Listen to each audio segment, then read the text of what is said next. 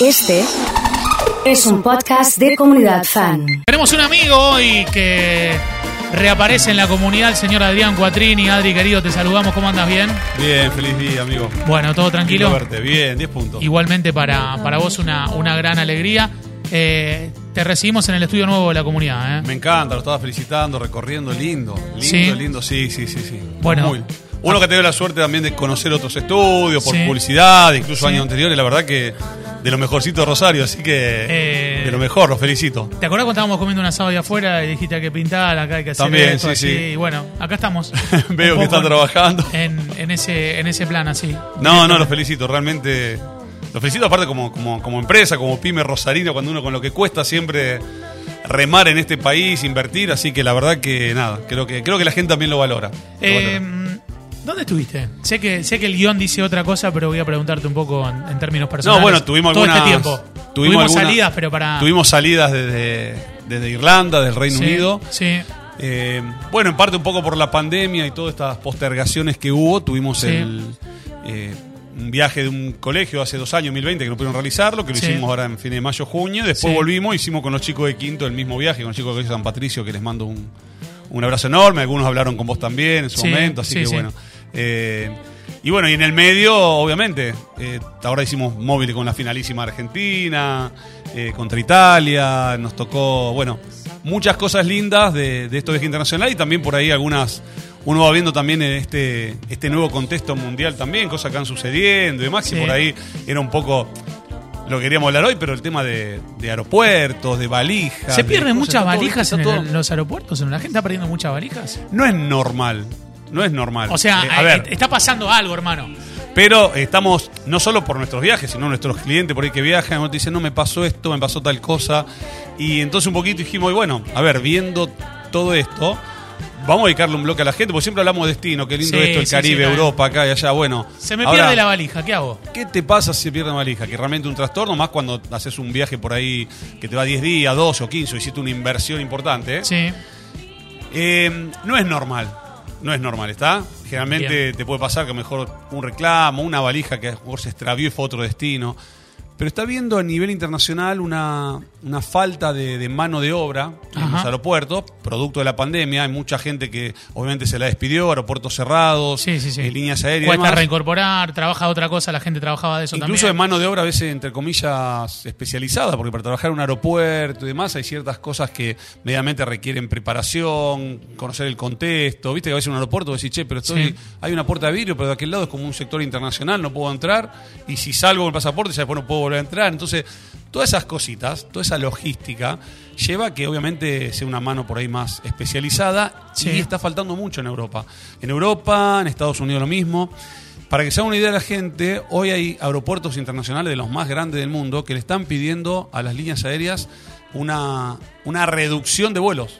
O sea, Claro. el, el mundo ya retomó la normalidad, las compañías, ha explotado el turismo, hay mercado como Europa que está explotadísimo porque fueron las primeras regiones que eliminó los, las restricciones y bueno, todo el mundo se volcó a viajar pero no están preparadas las condiciones. Entonces por ahí pasan que se extravían muchas valijas o eh, hace un mes atrás en el aeropuerto de Heathrow en Londres eh, salió en todos los medios que había tenido un sistema, un problema del sistema y quedaron, no cientos, miles y miles de valijas. Pero ahí, por ejemplo, porque está la, tal- está la, el- la ideología, si se quiere, o, o- o el saber popular de decir, eh, mira, eh, si yo pierdo la valija me la pagan.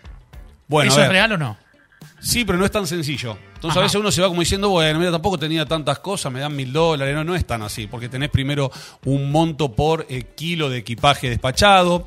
Eh, después a vos te lo van a pagar eso pasado, no sé, dos meses, tres meses, cuando la línea aérea declara oficialmente que el equipaje está perdido. O sea, eh, son un montón. O algunos dicen, no, pero tengo un- una cobertura de viajero que tiene un seguro de equipaje, que si veo me dan mil dólares. Sí, pero te lo va a dar cuando la línea aérea Sí.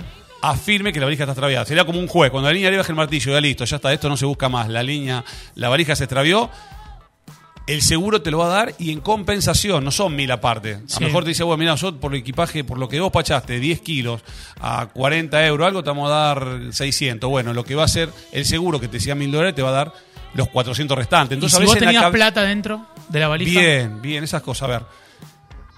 Tip y fundamentales. Eh, Sí. Si hoy van al exterior, hoy van al exterior, yo iría primero. Eh, tratar de poner en el carrión, en la valijita chiquita de, de- que va con ustedes en, en Sí. cabina, tratar de poner todo lo posible. Vos sí, pero tengo 10, un carrión que puedo llevar hasta 10 kilos, 8 kilos, Está bien. y la valija que va en bodega.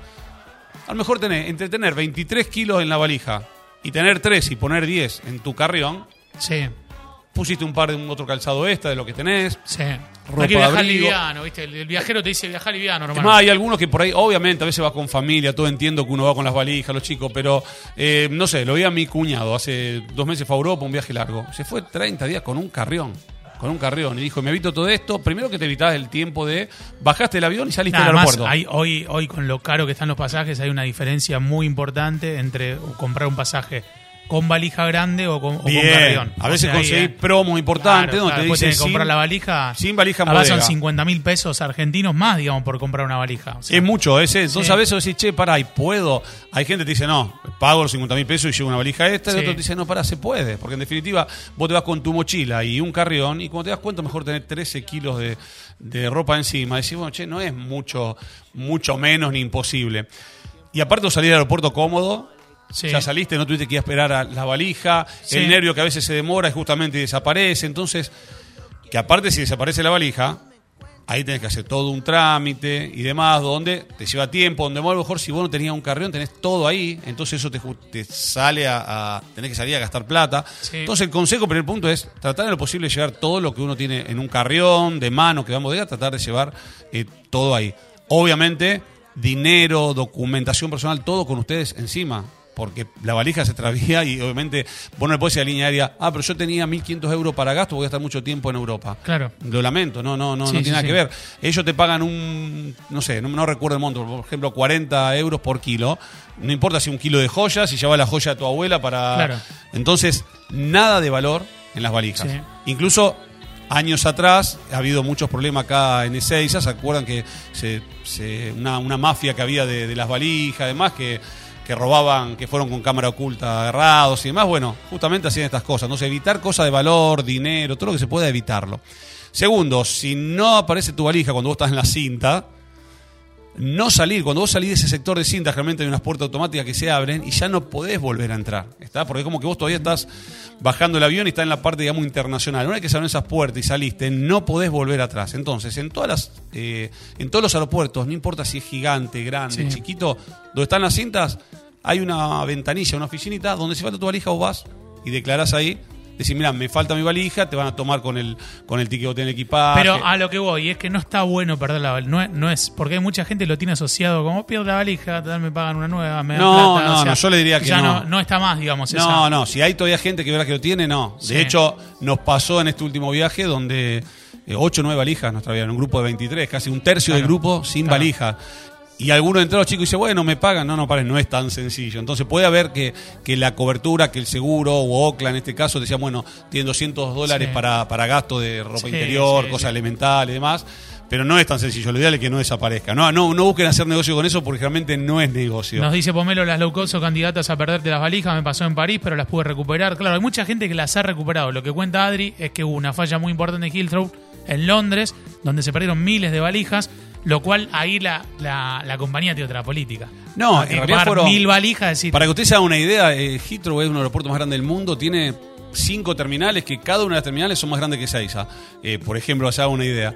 Y había una terminal, yo vi una foto que me impactó, que era, en vez de haber gente, gente gente, gente, eran todas valijas, todas valijas y pusieron carteles así improvisados que decían Grecia, España, Italia, que eran de... Fue una falla en el sistema grande. Pero, ¿cuál es la problemática hoy? Como falta personal en muchos sectores del aeropuerto, a veces el vuelo sale y a lo mejor no se alcanzó a llenar Claro. el equipaje de ese vuelo. Claro. Y dice, bueno, lo mando en el otro, pero si después en el otro no hay lugar, se empieza a hacer una cadena y a lo mejor cuando vos estás en un destino así, pasa que vos estás dos días en un lugar, te fuiste a otro, Sí. y es todo un lío después seguirlo. Lo importante es que salgan, hagan la, que no salgan del sector valija hasta hacer la denuncia, porque ahí te van a dar como un número de denuncia que eso te va a ayudar Sí. para que hagan un seguimiento del equipaje, los seguros y demás. Eh, pero bueno, no ha pasado que no había gente en ese lugar.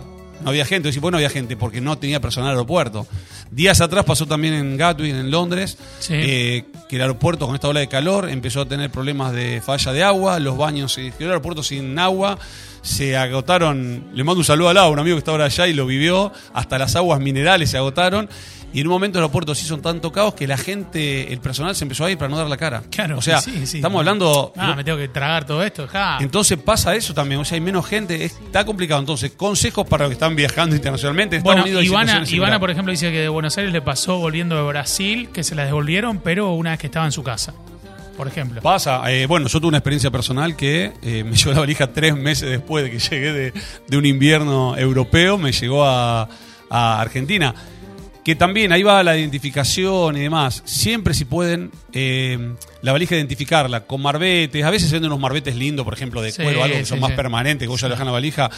Con la identificación del, Pon de- unas calcos, si no. Yo le pongo unas calcos. calco, todo lo que sea identificación, fantástico, pero que diga, sí, te dice, oh, Apesteguía acá, ya teléfono, Rosario. Marco Juárez, la dirección, porque en algún Marco momento, también las dos. si se extravió, si se extravió, en algún lugar del mundo van a decir, bueno, mira, acá está, en Argentina, tal lugar, y la hacen llegar. Es como Eh. que las líneas están asociadas en eso y colaboran entre todas para hacer llegar el equipaje a cualquier parte del mundo. La última, Nico de Portugal, que nos está escuchando, nos está escuchando en este momento no Porto. Dice, cuando llegó Porto no salía por la cinta, quería llegar, me acerqué a la ventanilla de objetos perdidos, me dijeron que me quede tranquilo, que estaba en Lisboa, me hicieron miles de preguntas y a los dos días me la devolvieron. Es que a veces se confunden. Viste que son muchos los que están. a veces estoy viendo las computadoras. Sí, a veces se confunden y, y va para cualquier lado, ¿eh? Eh, a ver, que a veces a mí me pasó después, claro, se rompió la valija, lo que es la manija, donde estaba el ticket de identificatorio de la maleta, ese que te pegan, y la valija quedó en una escala en Madrid y nunca llegó al destino que tenía que llegar. Y estuvo meses dando vuelta ahí. Después, me, no sé cómo sabía, me contaron de cuando me la trajeron, que como yo tenía una fotocopia del pasaporte grande y datos en un bolsillo, se ve que pasado tres meses lo abrieron, encontraron la notificación y la hicieron llegar.